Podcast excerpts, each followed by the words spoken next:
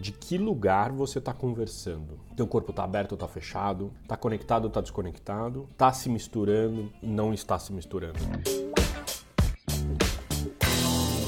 Prazer enorme ter você aqui. Eu sou o Edu Zaidental, eu empreendedor. Esse aqui é o Café com Edu. Tema de hoje. Como tem estado o seu corpo na relação? Você tem prestado atenção no teu corpo na relação com o outro? Eu vou trazer três distinções corporais na relação com o outro que eu tenho praticado, principalmente perceber a minha reação corporal. Então, quais são as, as distinções? A primeira é se eu estou fechado ou estou aberto. Quais são as relações, quais são as conversas que você está com o corpo fechado. Segunda distinção importante corporal na relação com o outro é se eu estou conectado ou desconectado. Porque eu posso estar tá aberto, mas eu estou totalmente desconectado.